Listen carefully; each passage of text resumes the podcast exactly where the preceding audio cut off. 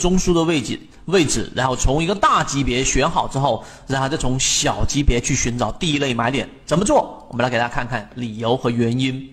首先，华映科技我们选择，你可以看到这是一个周线，啊，我给大家看一看，这是一个周线。首先你要选个稍微大的级别，日线也是可以的。那你要从六十分钟级别或者三十分钟级别里面去介入吗？对不对？那么你看，首先这是一个周线，第二个周线在这个地方上是不是形成了一个我们所说的中枢？对吧？这里面它也有一些呃类似中枢的地方，像这个地方它就不形成中枢，因为这里面不是一笔啊，它不是一个中枢，在前面也形成了中枢。那么这些中枢都一直往下移，走势中完美，两个中枢以上随时可能会结束这一个下降的走势。你看每一个定理你都要非常的熟悉。那现在到这个位置它不一定，但是呢，我们从中可以看到这个中枢的位置里面它形成了这个背离，这是周线，时刻记住它是一个周线级别的背离。好了。周线级别的背离定义好之后，我们要去哪里寻找第一买点啊？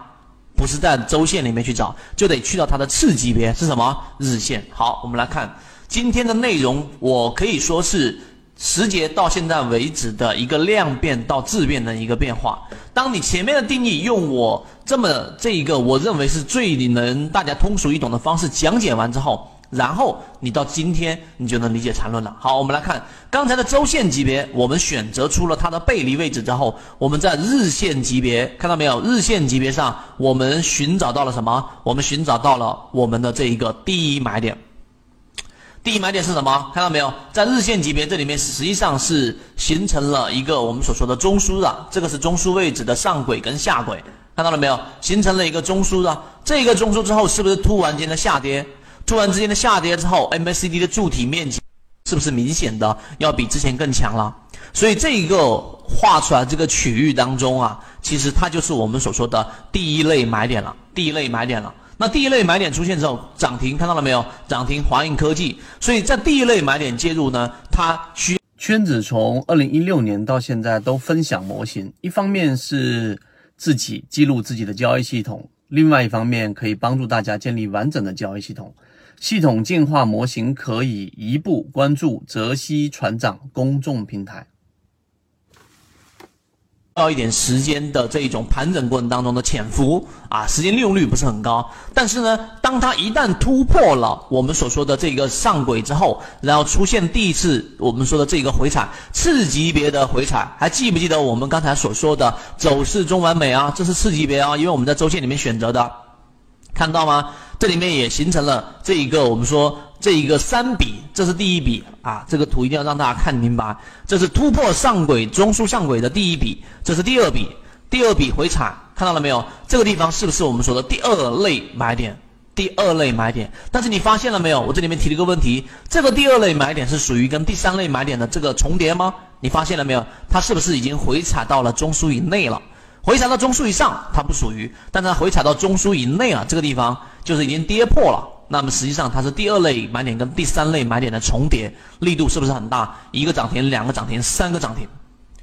MACD 柱体是明显强于前面这个地方，强于这个地方的，所以这就是告诉给大家，你要把第一、第二、第三类买点明白，你要明白中枢，你要明白任何一个走势啊，任何一个趋势，它必须要有两个以上的中枢啊，不重叠的中枢构成啊，这些定义都特别清晰之后，你就知道华映科技是怎么选出来的了。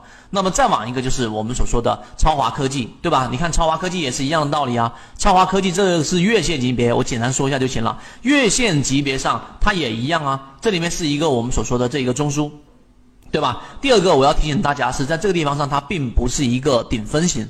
啊，顶分型是什么意思呢？顶分型大家去回忆前面的课程，它要求什么？高点是我们说的这一个呃，它要形成一个顶分型，高点它一定是我呃，它这个低点一定是最低的一个点，然后呢，它的高点也应该是最低点，但它实际上呢，它并没有形成，并没有形成，看到了没有？高点是三个点当中最高的点，但它的低点同时呢，也应该是三个低点当中的最高点啊！我这里面写写的不不不够清晰，就是高点它一定是三个。三根 K 线中间这根 K 线的高点一定是最高点，它的低点也应该是最高点。但是你发现了没有？它并不是最高点，这一个这一个第三根 K 线的低点才是最高点，所以它不是一个顶分型，自然这里面就没有所谓的中枢而言了。